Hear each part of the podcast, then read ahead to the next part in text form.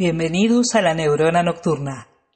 Les recordamos que no está permitido filmar ni tomar fotografías. Les solicitamos asimismo apagar las notificaciones de sus teléfonos celulares.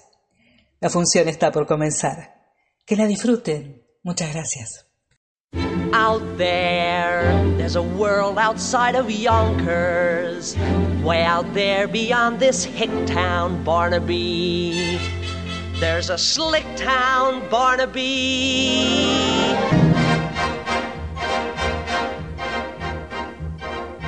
Aquí comienza La Neurona Nocturna. Un programa de radio, un podcast, una pausa para hacer sinapsis y conectar con los placeres a través de la música y las ideas. Con ustedes, los artistas.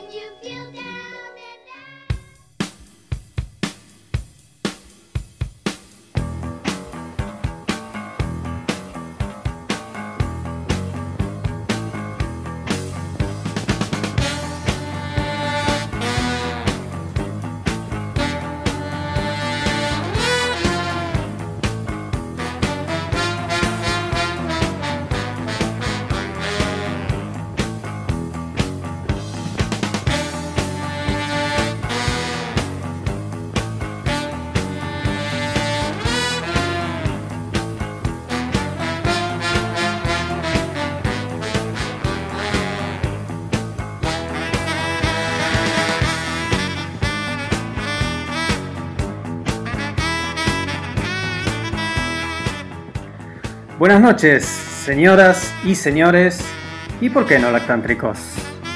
Séptimo programa de la neurona nocturna.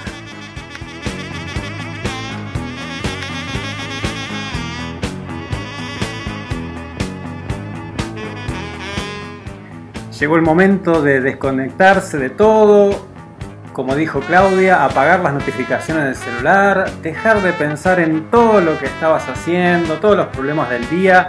Por dos horas vamos a compartir buena música y hoy venimos bien, bien arriba.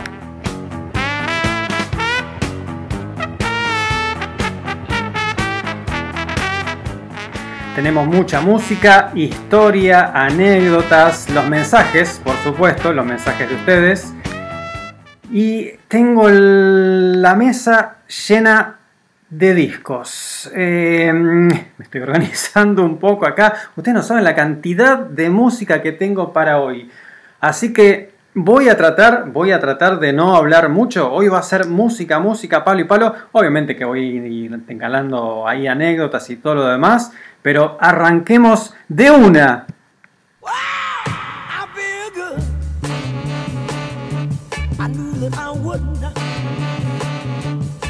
Feel good. I knew that I would not. So good, so good. I got you. Wow, I feel nice. A sugar and spice. I feel nice. A sugar and spice.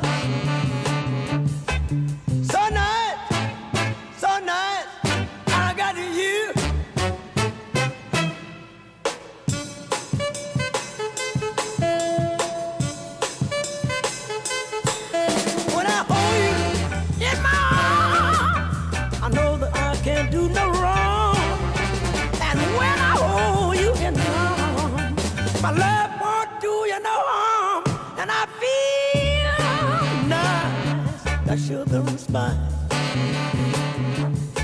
feel nice, a sugar and spice.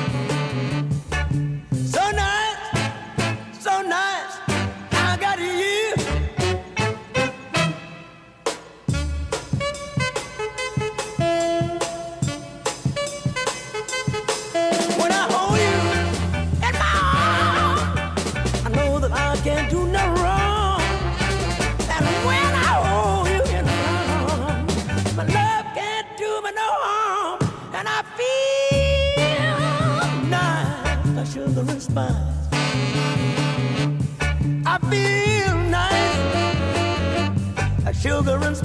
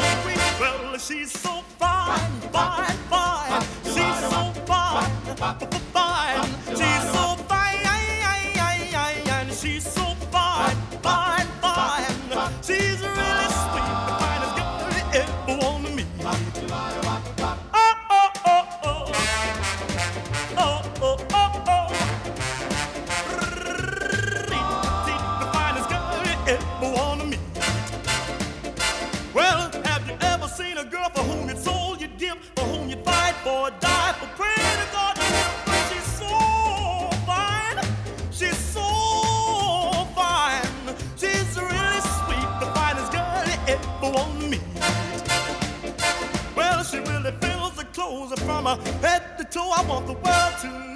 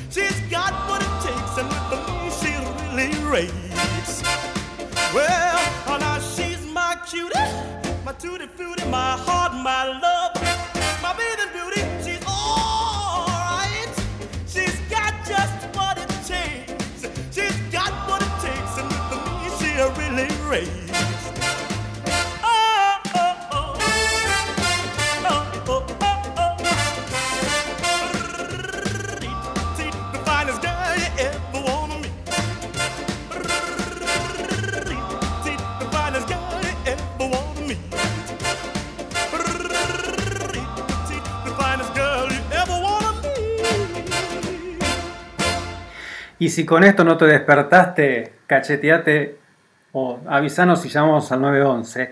Primero fue James Brown con I Got You, I Feel Good y después Jackie Wilson con Rit Petit. Dos bombas, dos tremendos. Primero, como te dije, James Brown que tiene miles de, de sobrenombres. Uno era el señor Dinamita, eh, el padrino del soul y Jackie Wilson el señor Excitement, excitación. Se caracterizaban por ser eh, dos artistas que dejaban absolutamente todo en escena. En nuestra página de Facebook, en la fanpage de la radio, vamos a ir publicando cosas ahora, después del programa. Vos, vos estate atento, pero sabés que nos podés encontrar en facebook.com barra Radio Bande Retro, o buscás Radio Bande Retro, y te vamos a compartir, por ejemplo, algún video de James Brown en vivo en el Ed Sullivan Show. Es impresionante la polenta que tenía este muchacho, que como te dije, eh, uno de los apodos era el padrino del soul. Y vamos a hablar un poco de eso hoy. Eh, tengo como te dije antes, la mesa llena de discos, todos discos de soul. No sé si me va a alcanzar el tiempo, ya estoy agarrando uno para enganchar con lo que te voy a decir. Como toda historia, esto tiene un comienzo y lógicamente todo empezó con la música negra hace muchos, muchos, muchos años. Allá por la década del 30 nacía un chico que a los 3 años, 3, 3 años ya le llamaba la atención el piano. Alguien estaba tocando boogie, eh, o uno de los tantos ritmos derivados del jazz, y le atrajo. La, la- suerte quiso que a los 5 años empezara a perder la vista por un glaucoma y a los 7 ya era ciego. Pero no por eso se iba a achicar y se iba a amedrentar de querer aprender lo que quería aprender. Él ya había empezado a hacer algunos intentos con el piano y siguió aprendiendo a pesar de estar ciego. Consiguió partituras en braille y empezó a, leerlas con la mano izquierda mientras tocaba con la derecha. Una bestia este pibe. Ya después, avanzando más en la historia, fue uno de los pioneros en tocar un género que se llamó Rhythm and Blues. El Rhythm and Blues a lo mejor no te suena mucho, pero si te digo rock and roll, sí, porque ahí tenemos un montón de, de, conocidos nuestros, como por ejemplo Elvis Presley. Elvis Presley fue uno de los primeros en hacer rock and roll y un cachito antes de Elvis estaba Bill Haley que lo conocemos por temas como por ejemplo Shake Rather Than Roll. No lo voy a poner ahora, pero es súper conocido. Bueno, resulta que ese tema no era de Bill Haley, era de, de otro músico que se llamaba Big Show Tanner, negro, obviamente. Él lo tocaba en, en el ritmo este de Rhythm and Blues, que no era muy diferente a rock and roll. Lo que pasa es que al Rhythm and Blues lo hicieron un poco más blanco, le pulieron las puntas para que fuera más comercial. Por ejemplo, la versión de Shake, Rattle and Roll de Big Show Tanner tenía algunas líneas en la letra que eh, tenía un doble sentido que no era tan doble sentido. La letra hablaba de sexo y la versión de Billy Haley no, dice otra cosa, más tranqui, qué sé yo. Este chico que te contaba antes que se quedó ciego, eh, creció escuchando esta música y fue uno de los primeros exponentes también del Rhythm and Blues. No estaba teniendo mucho éxito, no encontraba la vuelta, sí, estaba haciéndose de una cantidad de seguidores y demás, pero empezó a, mezclar un poco de las cosas que escuchaba desde chico y otra cosa que escuchaba desde chico obviamente era la música gospel. Eso que se canta en las iglesias de, de los negros. Tenés que conocer grandes coros, eh, mucho grito, mucha alegría. Entonces en un momento dijo, ¿y si mezclo rhythm and blues y gospel, qué pasaría?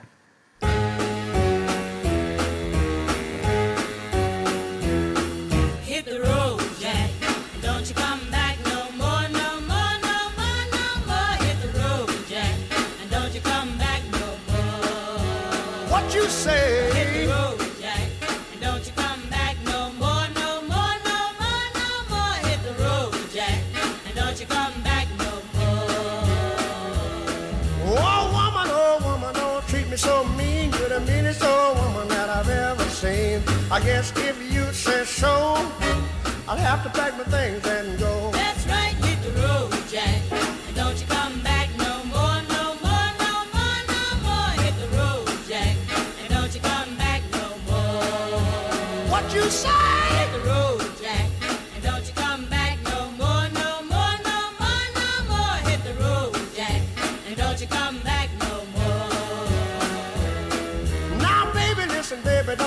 Me this way. Cause I'll be back on my feet someday. Don't care if you do, cause it's understood. You ain't got no money, you just ain't no good. Well, I guess if you say so, I'll have to pack my things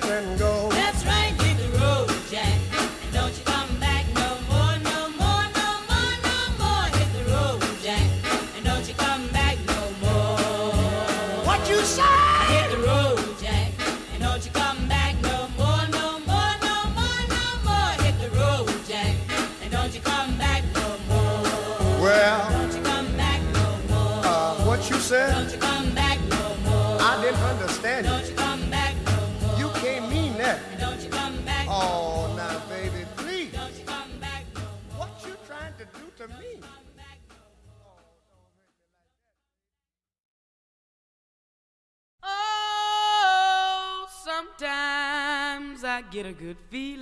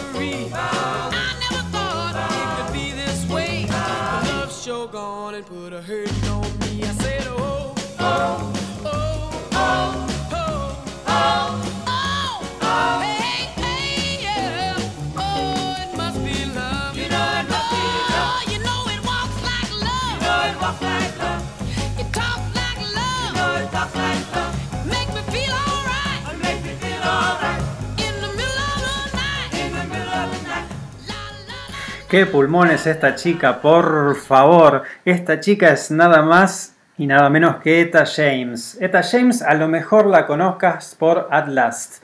Y antes, el enorme, el enorme Ray Charles. Claro, el que estaba diciendo cuando te contaba la historia anterior, el chico que se quedó ciego, era nada más y nada menos que él. Piedra fundamental de esta historia. Tremendo lo que inventó. Ya vas viendo por dónde viene la cosa. El soul, esta música que tuvo su pico durante la década del 60, arrancó por esta mezcla de rhythm and blues, gospel y jazz.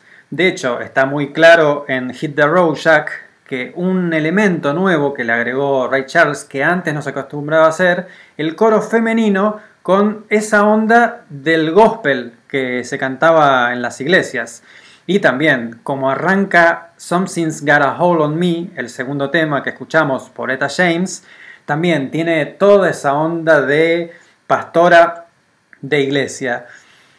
Y lógicamente no era fácil la vida para todos estos músicos porque principalmente estaba destinado a un público negro. Y las audiencias eran segregadas. ¿Qué significa esto? Que cuando tocaban en algún lugar donde iban blancos había una, una cuerda que separaba a los públicos. De un lado los blancos y del otro los negros. Lo que pasa es que, claro, ustedes ya están viendo lo que se siente con esta música. Cuando arrancaban estos pibes a cantar, los blancos decían, pero vamos del lado de los negros. Y se mezclaban y era todo un lío. Después venía la policía a separar. Y los músicos en sí tampoco la tenían fácil. De hecho, hay una anécdota de, de Ray Charles que una vez yendo de Dallas a Houston, él ya estaba ganando buena plata con la música, estaba trabajando un montón, había metido hits y todo.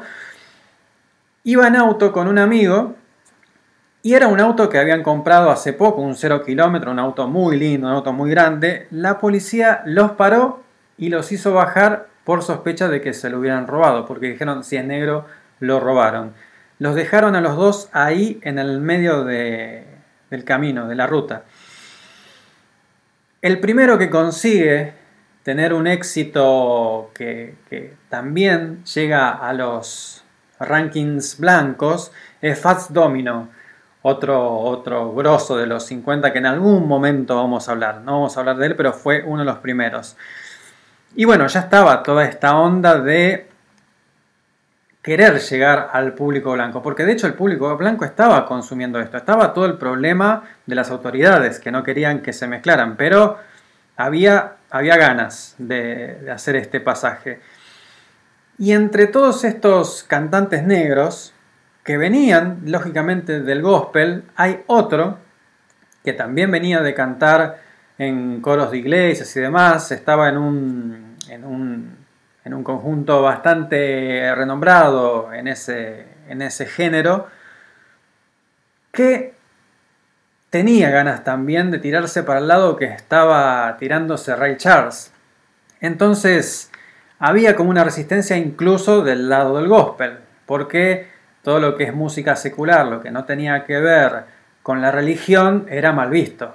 Un, cantante que cantaba música gospel no podía cantar música blanca. La cosa que este pibito lo que hizo primero sacó un single bajo otro nombre y se dieron cuenta, era una voz muy característica dijeron, che, no, fuiste vos. Por suerte el coro gospel mm, lo vio con buenos ojos, dijo, bueno, pibe, dale, anda, anda, seguí, haz lo tuyo.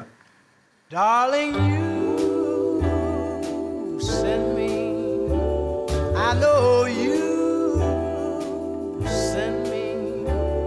Darling, you send me. Honest you do, honest you do, honest you do. Whoa,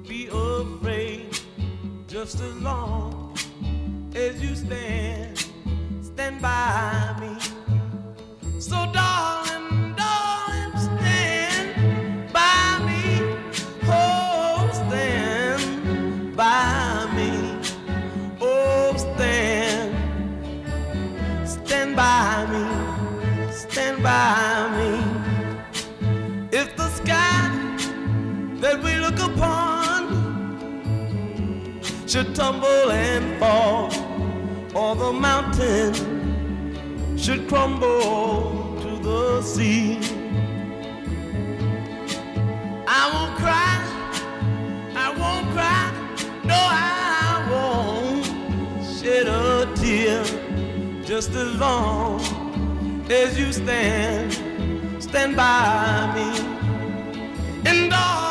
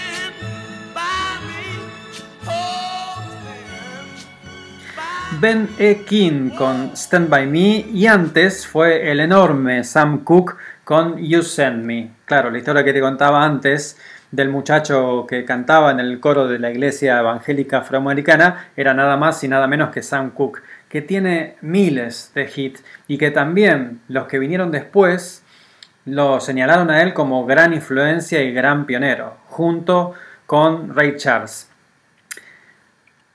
Como te contaba, no era una situación fácil para los negros, mucho menos para los músicos que trataban de trabajar en todos los lugares que, pudieran. Y Sam Cooke era una persona, pero súper talentosa. El tipo no solo es cantante, es compositor, fue compositor, murió hace bastantes años. Eh, fue productor, bastante astuto con los negocios y llegó a tener eh, su propia editorial discográfica, con lo cual también tenía bastante control sobre qué se hacía con su música. Afortunadamente pudo hacer plata bastante rápido y él no se compró una casa donde la gente esperaba que se lo comprara. Todos esperaban que se fuera Barrio de Negros algo por el estilo. No, él se compró una linda casa en Los Ángeles, estaba ahí de lo más tranquilo o trataba de estarlo. Una cosa que vamos a compartir también en la fanpage de la radio va a ser un video de Cassius Clay, Mohamed Ali, comentando un poco todo todo lo que pasaba en esta época y la discriminación que él también sufrió y cómo él se fue dando cuenta que hasta en el lenguaje, y eso lo sabemos todos nosotros, todo lo que es negro es malo y todo lo que es blanco es bueno.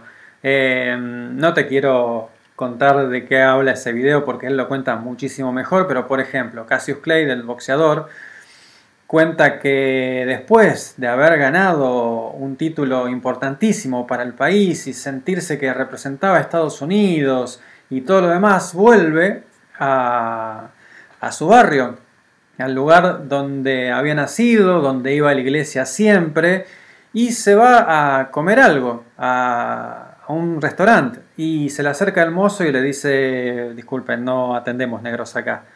"Eh, yo quiero comer.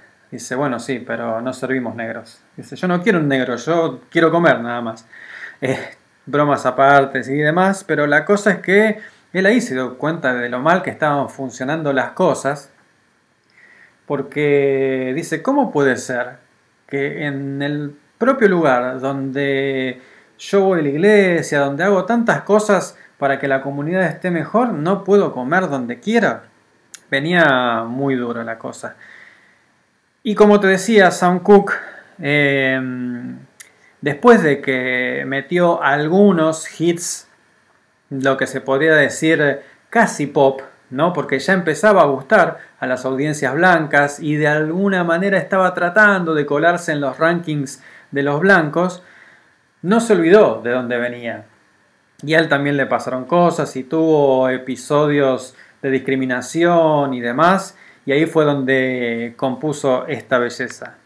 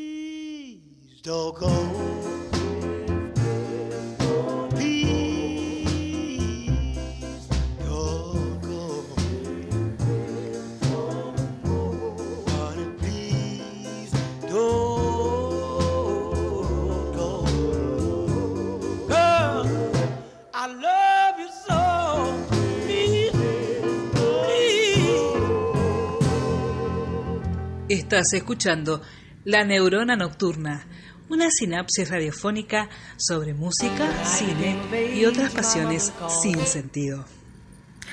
Bueno, y ya vamos viendo cómo es esta música, ¿verdad? Es una música que viene del alma, no por nada se llama soul. Primero fue A Change Is Gonna Come por Sam Cooke, que habla justamente de varios problemas que tuvo él siendo discriminado y demás, y tenía la esperanza de que un cambio se, se aproximara. Lamentablemente no lo pudo ver porque lo asesinaron en un episodio bastante confuso. No está claro qué fue lo que pasó.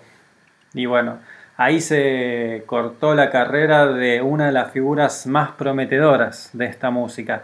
Igualmente, en el poco tiempo que estuvo dejó un legado enorme que sirvió para inspirar a todos los que estamos escuchando hoy y los que vamos a seguir escuchando. Después escuchamos otro tema de Mr. Dynamite, el señor Dinamita, el padrino del soul, James Brown, Please, Please, Please, que como te dije, lo vamos a poner en la página de Facebook de la radio, así lo podés ver. Ya te dije que había varios músicos y varios productores incluso que querían conseguir esto de que la música dejara de ser eh, considerada como música de raza, porque era etiquetada así, era música para negros. No, no, no- se pasaba en radios para blancos ni nada por el estilo. Y si investigas un cachito vas a ver que hay fragmentos de programas de radio y de programas de televisión de, blancos diciendo una sarta de pavadas sobre la música negra, que era del demonio y lo que siempre se dijo de rock. Bueno, también se decía sobre esta música. Entre esta gente que quería sacarse de encima esta etiqueta de música de raza estaba un tal Berry Gordy. Berry Gordy es el compositor, uno de los compositores de uno de los primeros temas que escuchamos hoy, Rip Petit de Jackie Wilson, y había compuesto varios temas también para él. Con esos temas, con la regalía de esos temas, pudo conseguir un préstamo para empezar su primera discográfica, su, su única discográfica, perdón. Y se empezó a rodear de gente que pensaba como él, de gente de que eso de música de raza negra tenía que desaparecer, tenía que ser música y punto. Entre ellos se cruzó, por ejemplo, a, un famoso eh, Mick Stevenson se llamaba, estaba buscando el nombre y lo encontraba. Mick Stevenson, que era un cantante también, estaba haciendo una carrera y se cruzó con Berry Gordy y le hizo escuchar alguna de sus canciones. Eh, hizo una especie de audición. Las canciones le gustaron a Berry, pero le dice, che, cantás para la mierda. cantás muy mal. Así, se lo mandó de una. El tipo se ofendió ahí dice, bueno, me voy, che, si me vas a tratar así. No, no, pará, pará, pará, pará. ¿Querés ser eh, ejecutivo de AIR, de mi sello? Como te expliqué en otro programa, AIR viene de Artist and Repertoire, artista y repertorio, que es la persona que se encarga de seleccionar a los artistas que va a tener esa discográfica. Y bueno, el tipo dijo, bueno, ¿cómo no? Eh, fue otra de las personas que sumó Berry Gordy. Ese fue, Mick Stevenson fue el encargado de armar los Funk Brothers. Los Funk Brothers fueron la banda de acompañamiento de todos los temas que empezó a grabar ese sello. Y entre los músicos que se acercaban estaba un tal Smokey Robinson, que también tenía algunos temitas, venía haciendo unas cosas. Y una vez charlando con Berry Gordy de, a ver cómo estaba el negocio y demás, coincidían en un montón de puntos. Y le dice, Smokey Robinson le dice, disculpa, ¿cómo te llamas? Eh, Berry, Berry Gordy. No, ¿vos sos Berry Gordy? ¿Vos sos el que compuso Red Petit? Sí, claro. No te puedo creer, sos una leyenda para mí. Eh, bueno, ¿qué te parece si trabajamos juntos? Y ahí lo sumó también a Smokey Robinson, a su staff, y con él grabó algunas cosas como esta.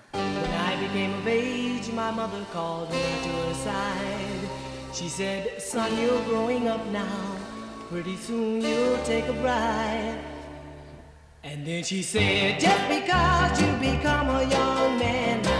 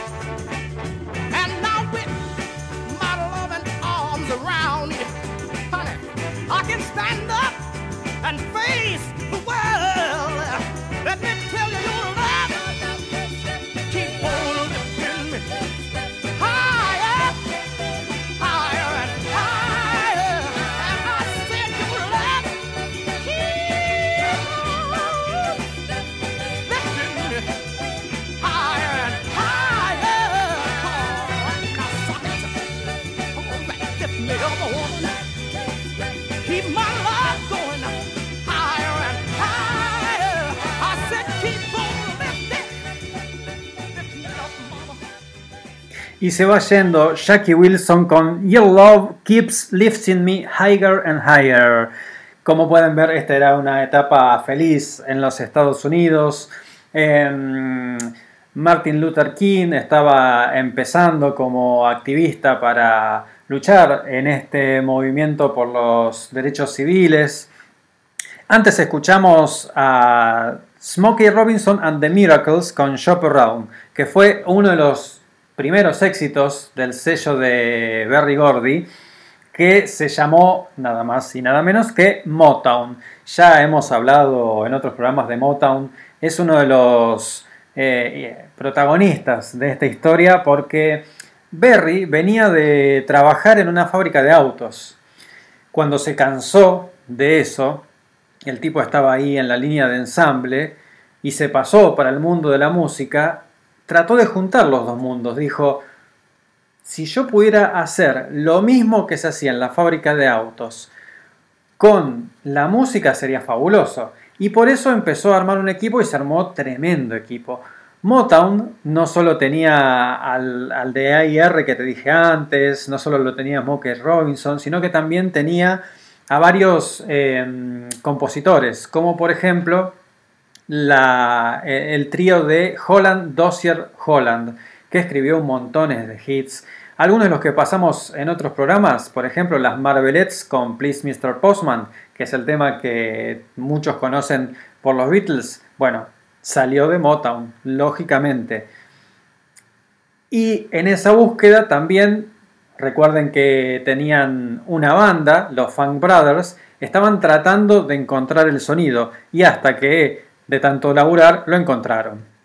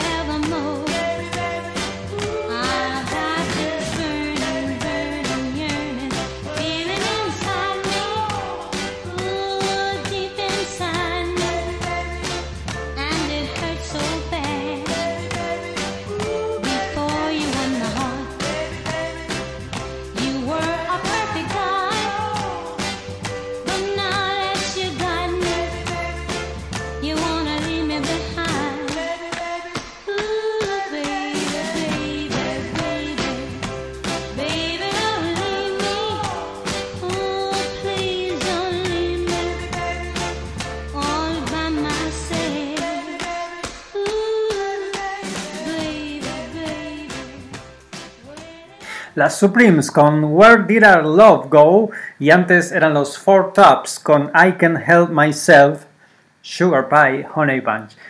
Dos eh, exponentes bien claros de lo que era Motown, el sonido Motown que muchos, muchos trataban de copiar porque estos se imaginan que vendía a lo pavote. Acá sí consiguieron llegar al público blanco, imagínense cuando los Beatles los escucharon y, toda esa camada de músicos ingleses los escucharon y empezaron a hacer covers, ayudó a que todo esto se desparramara mucho más.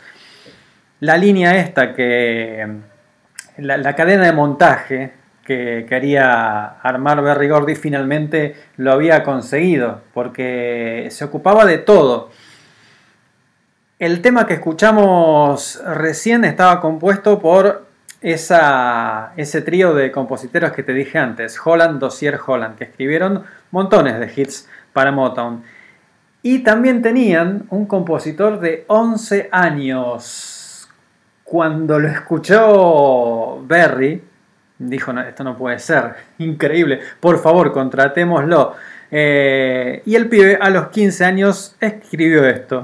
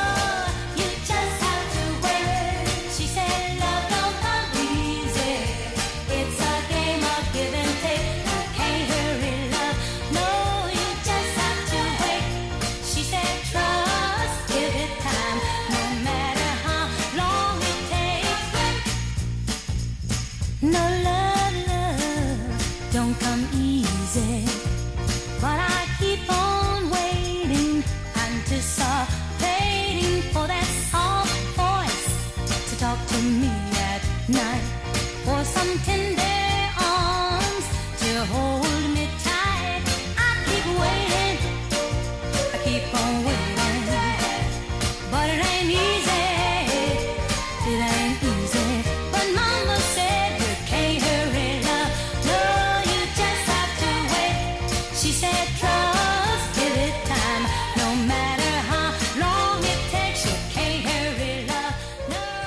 Las Supremes con You Can Hurry Love y antes el chico de 15 años Stevie Wonder, por si no reconociste la voz, con Uptight, Everything's Alright. Sí, empezó en Motown a los 11 años.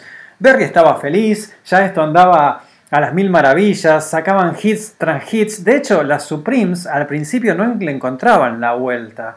Eh, ya las cargaban porque habían sacado bastantes singles y no le encontraban, no le encontraban hasta que al fin esta cadena de montaje que había armado Berry Gordy invirtió en ellas y le encontró la vuelta, las vistieron más lindas, porque se ocupaban absolutamente de todo, de la coreografía, todo lo que vos ves en los artistas de Motown. Como te dije, algunos de los videos los vamos a compartir en la fanpage de Banda Retro, facebook.com barra radio Banda Retro. Todo lo que ves está armado por la cabeza de Berry Gordy y el equipo que se armó, que cada uno se ocupaba de una parte. Claro, lógicamente, eh, habiendo tantos músicos negros en diferentes partes de Estados Unidos y viendo el éxito que estaba teniendo Berry Gordy, empezaron a salir otros sellos que quisieron conseguir lo mismo. Y así fue como este soul que escuchamos es el de Motown, que es de Detroit. Después había otras variantes de soul, como por ejemplo el soul de Chicago.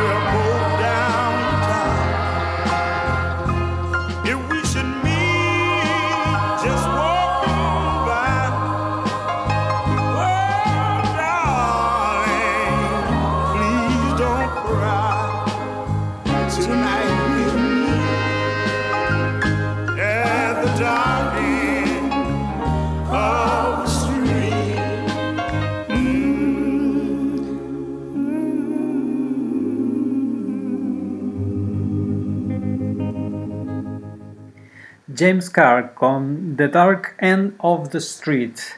Y antes fue Rescue Me por Fontella Bass. Fontella era de Chicago, Soul de Chicago, mientras que James Carr era de Memphis. Ya ves cómo había diferentes sonidos y justamente de Memphis, del sur de los Estados Unidos, estaba apareciendo otro gran sello muy importante también para este género, para el género soul, que se llamaba Stax. Berry Gordy en Detroit había armado su cadena de montaje, había armado también, acordate lo que te conté, no solo los compositores, sino la banda que grababa la mayoría de los hits por no decir todos, los, los, que estamos escuchando era por la misma banda, cambiaban los cantantes, pero atrás de ellos en Motown estaban los que te dije que se llamaban los Funk Brothers. Eh, ¿Estás escuchando con un buen equipo auriculares? Porque los bajos son tremendos. En Motown, el, uno de los bajistas principales era James Shamerson. James Shamerson Justamente el viernes pasado, en Días de Futuro Pasado, el programa de mi amigo Sebastián Ferreiro, hicieron todo una recorrida por una disputa que existió entre James Emerson de los Funk Brothers de Motown y Carol Kay, que también música sesionista enorme. Y te decía, en Memphis había otro sello queriéndole competir a Motown que estaba metiendo hits a lo pavote. Y te hago, mira, te meto otro comentario. ¿Te acordás el programa pasado que hablamos del folk rock y que te compartí un montón de hits de esta época también? Ten en cuenta que estamos hablando de principios, mediados de los 60, o sea, acá ya estaban explotando absolutamente los Beatles. Entonces, Motown, los Beatles, el folk rock, la cantidad de música que había y de la calidad que estamos escuchando, lo difícil que era meter un hit. Meter un hit en este momento no era que estabas compitiendo contra cualquiera, estabas compitiendo con los Beatles, con los monstruos que vimos el programa pasado del folk rock. Como siempre te digo, si no escuchaste el programa pasado, podés eh, buscar los podcasts en Spotify y en Apple Podcasts. Buscas la neurona nocturna ahí en el buscador y te aparecen todos los programas pasados. Vuelvo, vuelvo. Dije que no iba a hablar mucho y estoy hablando un montón. Bueno, a partir de ahora voy a hablar menos. Lo que te quería contar. En Stax también habían formado su banda, banda de músicos para acompañar a los cantantes que grababan ahí. Y se llamaba Booker T and the MGs. Empezaron a grabar y también consiguieron un sonido propio a tal punto que en otros lugares de Estados Unidos donde había algunos artistas que no encontraban la manera de grabar un hit, de conseguir ese tema que los llevara a competir en este eh, ámbito extremadamente competitivo, lo que hizo uno de estos sellos, que era Atlantic, Atlantic, otro sello importante para el soul, estaba en Nueva York, el presidente Atlantic dijo, a ver, este pibe Wilson Pickett, no le podemos encontrar la vuelta. Bueno, llevémoslo a Memphis, que grabe con la gente de Stack, a ver qué hace.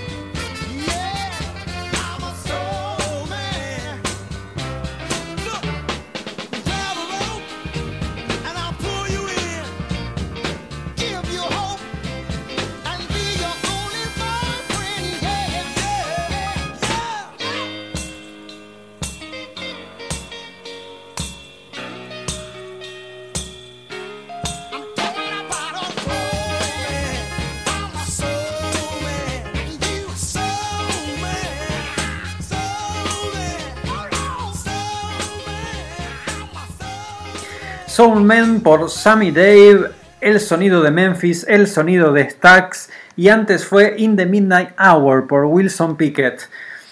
Como te decía, Wilson no le encontraba la vuelta, lo llevaron a Memphis, trabajó con Steve Cropper, leyenda, leyenda total, el guitarrista de la banda de Stax, Booker T and the MGs, que también tienen discos instrumentales buenísimos. Y ahí sacaron el hit In the Midnight Hour.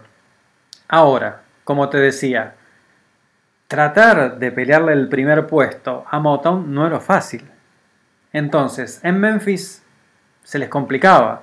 Metieron hits, metieron estos que acabas de escuchar, pero contaron con dos aliados tremendos, tremendos que ahora te recomiendo, viste como el programa pasado que te dije que bajaras la luz. Bueno, para esto hace lo mismo. Si podés, trata de relajar, concentrate en la música y disfrutar.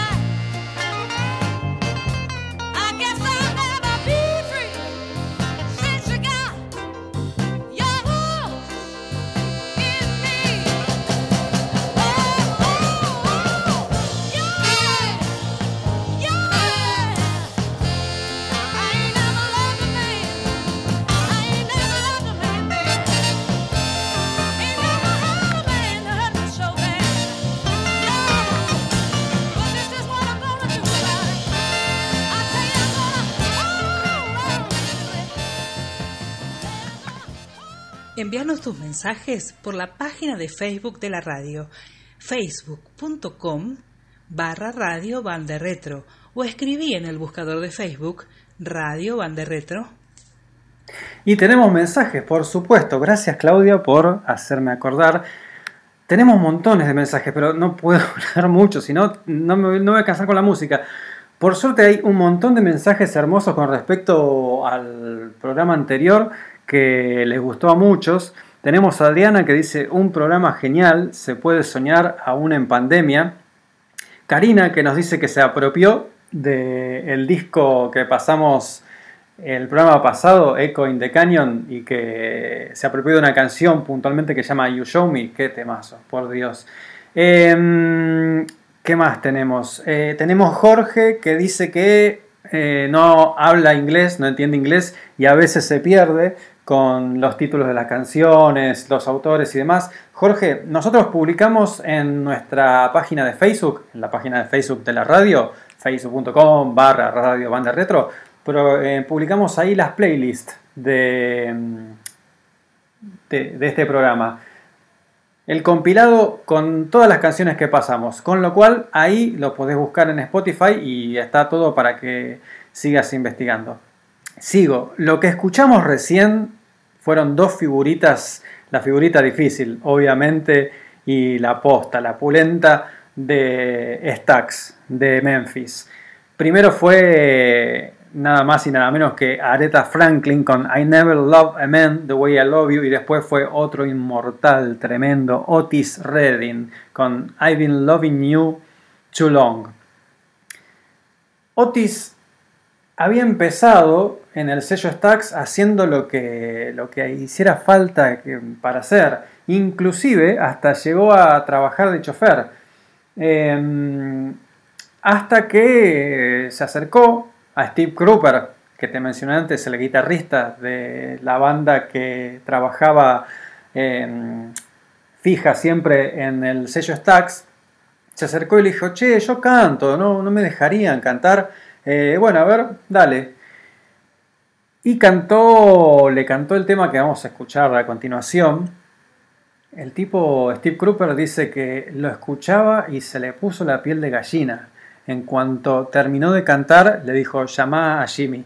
Jimmy Stewart, el presidente de Stack Records, y le dijo, firmemos ya. Así que quiero hacerte escuchar ese temazo increíble de Otis Redding. Y acá, si apagaste la luz, te pido o te sugiero, te sugiero que hagas un paso más allá todavía. Apaga todo. Si es posible, quédate a oscuras. Vos solo, vos sola, con la música, con el equipo, con los auriculares, cerrá los ojos y concentrate en la voz de Otis Redding.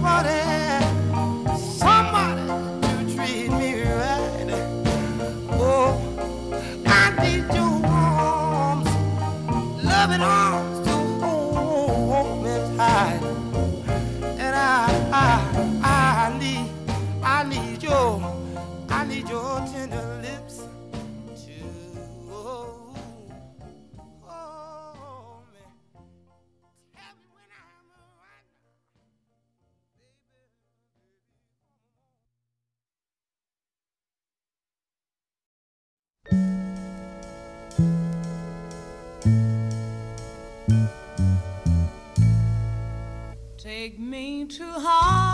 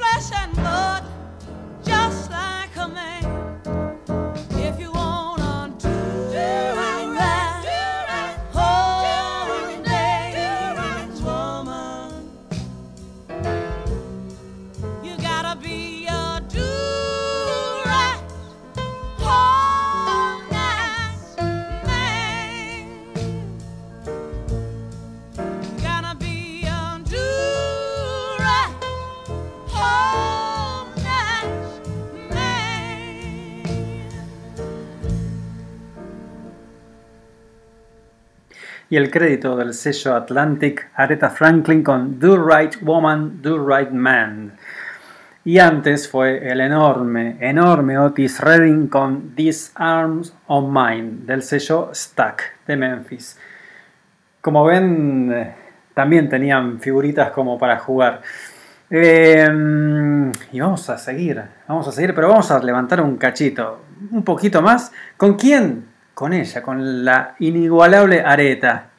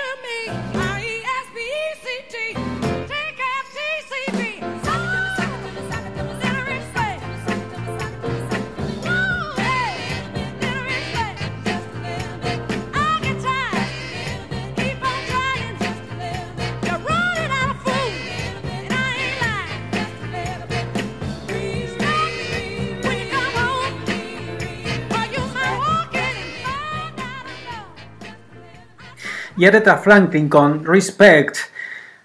Estos dos venían también rompiendo rankings, pudiéndole pelear de igual a igual con, eh, contra el sello Motown. Y insisto, acordate de todo lo que también estaba surgiendo en esta época, ¿no? Que ya estaban haciendo destrozos. Estaban los Beatles, estaba lo que escuchamos el programa anterior, el folk rock, con los Birds y todo, toda la música maravillosa que escuchamos. Y finalmente estos músicos negros consiguieron lo que buscaban, de que sean aceptados en todos los lugares, que su música se difundiera en las radios masivamente. Particularmente Otis Redding consiguió uno de sus, eh, hit- uno de sus hitos más importantes al tocar en el festival Monterrey Pop. Viste que el programa pasado hablamos de toda esa época y todo lo que fue los comienzos del hipismo y demás. Uno de los grandes recitales fue Woodstock y otro fue Monterrey Pop al aire libre con 200.000, 300.000 personas. Ahí consiguió actuar Otis Redding. Se ganó a todo ese público enorme, el éxito era tremendo, tremendo, tremendo, y la suerte quiso que cuando estaba yendo de gira en un recital de Cleveland a Wisconsin, el tiempo no estaba bueno, había bastante neblina, iban a viajar por avión, le dijeron no viajes por avión y finalmente el avión se cayó con Otis adentro. Falleció Otis Redding en un accidente de avión. Justo antes había empezado a grabar un tema que estaba recién eh, en las primeras sesiones, no estaba terminado. Y en el principio se escucha a Otis riéndose, haciendo chistes. Eh, la banda tocaba el tema y él silbaba por partes. Y lo que él esperaba era a la vuelta de este viaje en Wisconsin terminar ese tema. La cosa es que lamentablemente no lo pudo terminar. Pero bueno, el estudio hizo lo que pudo. Steve Cropper, que era el guitarrista de Booker T and de MGs y el encargado un poco de toda la artística del sello, fue a quien le encomendaron la tarea de terminar este, este tema. El tipo cuenta que no podía, no podía, no, no podía creer lo que había pasado y estaba destruido. O sea, no podía escuchar la voz de Otis ni nada. Pero bueno, se sobrepuso y tenemos este tema bellísimo de Otis.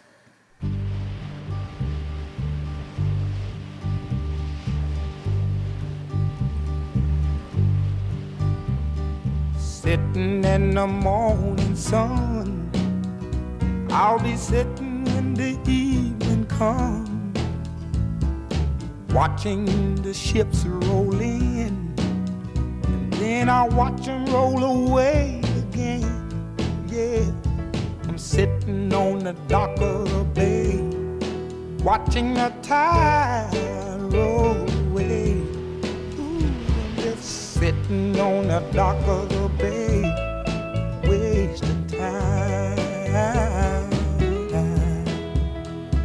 I left my home in Georgia, headed for the Frisco Bay. I've had nothing to live for, and look like nothing's gonna come my way. So I'm just gonna sit on the dock of the bay, watching the tide roll away. I'm sitting on the dock of the bay, wasting time.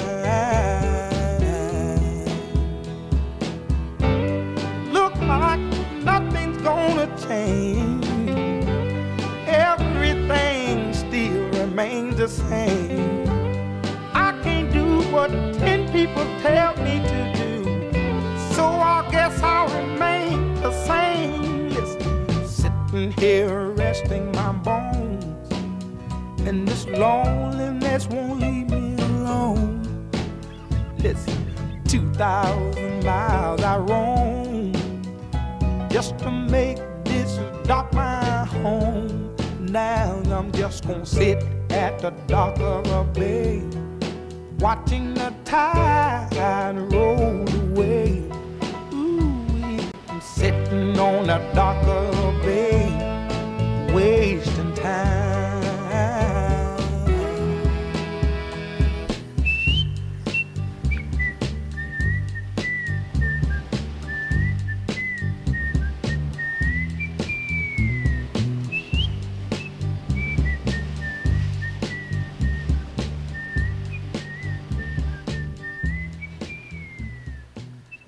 Amo a Otis. Otis Redding con Sitting on the Dock of the Bay, para mí uno de los más grosos, no solo del soul, de, la música. Eh, hay mucho para escuchar de Otis Redding, por supuesto también de Aretha, por supuesto de todo lo que estoy pasando hoy. No, ni siquiera interpretes esto como, como algo abarca todo el soul. Acá recién estamos abriendo la puerta. Vos no sabés la cantidad de música hermosa que hay. Y para homenajear a Otis, en vez de escuchar otro tema de él, vamos a escuchar otro tema de él, pero una versión que a mí también me encanta. Es muy difícil, muy, muy difícil. Imagínate que estas canciones la canten blancos, porque ya lo venís escuchando, todos estos eran músicos negros con un swing, un alma, todos la mezcla que venimos, eh, que te vengo contando, de gospel, de jazz, de rhythm and blues. Entonces eso es muy difícil a que un blanco llegue a tener ese sentimiento en la voz. Y para homenajear a Otis voy a poner el que para mí es uno de los mejores temas en la historia de la música. No te estoy diciendo de los 60, ni del soul, ni del pop, no, mejor tema en la historia de la música. La, emisión pasada, el programa pasado, te dije, por ejemplo, lo mismo de eh, Never My Love, que era un tema hermoso. Bueno, escúchate con atención esta canción.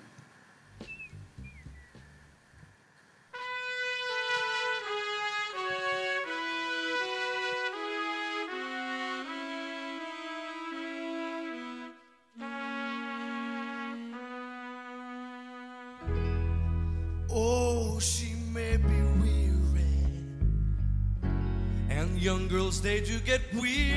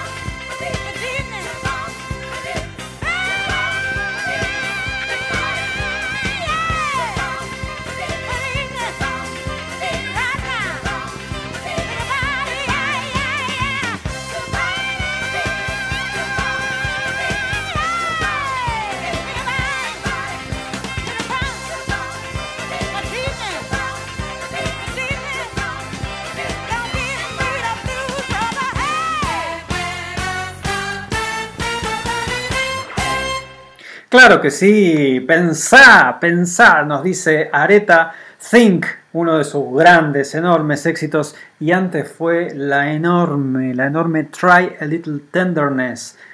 Intentá con un poco de ternura. La canción es de Otis Redding, pero la versión que escuchamos es de los Commitments. Anotate ese nombre, es una película de 1991, se llama The Commitments. Commitments con dos M's. Es excelente, la música que tiene toda la película tiene una música increíble, está esa canción. Son unos irlandeses que se juntan para hacer soul en Irlanda, nada más ni nada menos. Hay una frase que dice uno de los protagonistas cuando se deciden por qué estilo de música van a hacer, que es muy fuerte como para que yo la diga en el programa, pero cuando veas esa película, te lo ruego por favor, búscala por donde sea, mírala y cuando veas cómo define al soul, acordate de mí. Excelente, excelente esa película. La versión que escuchamos después de Think, de Aretha Franklin, es de otra gran película para el género soul, que es el de los Blue Brothers. Los Blue Brothers fue un dúo que salió del programa cómico norteamericano en la década del seten- del 70 que se llama Saturday Night Live. La dupla estaba formada por Dan Aykroyd, Dan Aykroyd, perdón, tiene un nombre, un apellido muy complejo, y James Belushi. Belushi y Aykroyd. Es complicadísimo, pero bueno, googleenlo. Eh, pobre Jorge no debe estar entendiendo nada, pero busquen la película de los Blue Brothers también porque es fundamental. Estas dos películas fueron fundamentales para el género porque en la década del 70 una y en la década del 90 otra ayudaron a revitalizar las carreras de estos artistas y hacer que esta música llegara a nuevas generaciones. Ambas películas están protagonizadas por blancos y ustedes saben, nosotros somos medios bobos, o sea, los blancos nos tienen que explicar cómo es la cosa porque nos sentimos igual que todos estos monstruos enormes. Escuchen lo que eran esas voces, esas bandas, todo, todo increíble. Y bueno, eh, estas dos películas nos ayudan en esto de entender el sol y que, que nos hagan como un, una primer, un primer ingreso a todo este mundo maravilloso. Mirá la hora que es. Bueno, vamos a ir terminando. ¿Y cómo lo vamos a terminar? Y lo vamos a terminar con los Blues Brothers.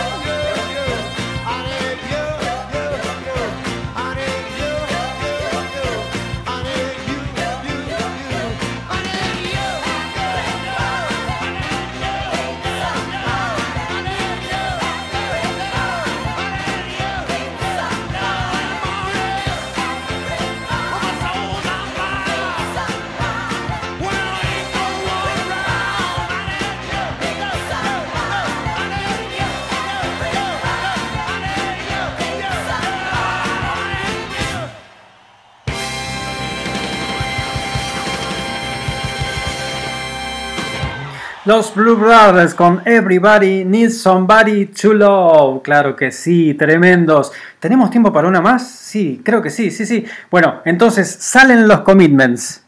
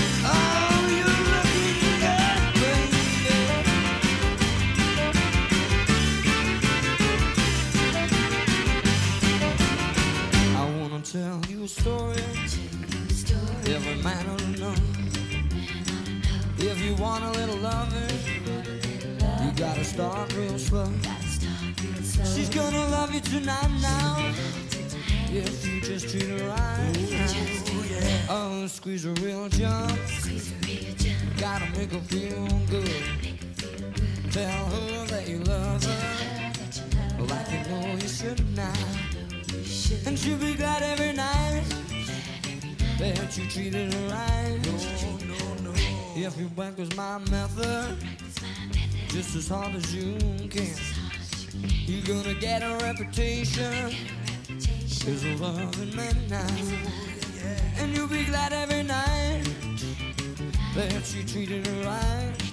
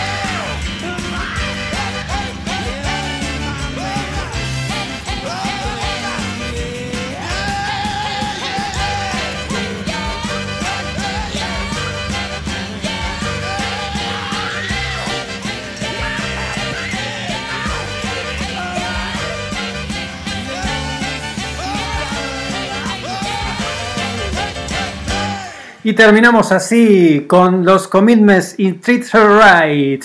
Claro, todas estas canciones obviamente son covers, igual que la de los Blue Brothers también era cover. El primero fue de Solomon Burke. Bueno, bueno, ya no puedo hablar más, ya no me queda más tiempo, 21 y 59. Muchas gracias por escucharnos, muchas veces otra vez por compartir dos horitas conmigo. Hoy estuvimos haciendo Cosa de Negros. Qué bellas cosas de negros, por favor, hagamos más seguidos cosas de negros. Te pasé música que no es para mover la patita. Esta no, no es música para mover la patita, esta es música para mover la pelvis. Así que, como te dije, nos vemos el miércoles que viene. Gracias a todos los que están compartiendo el programa. Sabes que nosotros la estamos remando desde abajo, con lo cual todo lo que puedas hacer para ayudarnos sirve. Recomendanos a tus amigos si te gustó el programa, compartí en redes sociales, busca el podcast en Apple Podcast y en Spotify, compartí links, nosotros compartimos playlist en Facebook.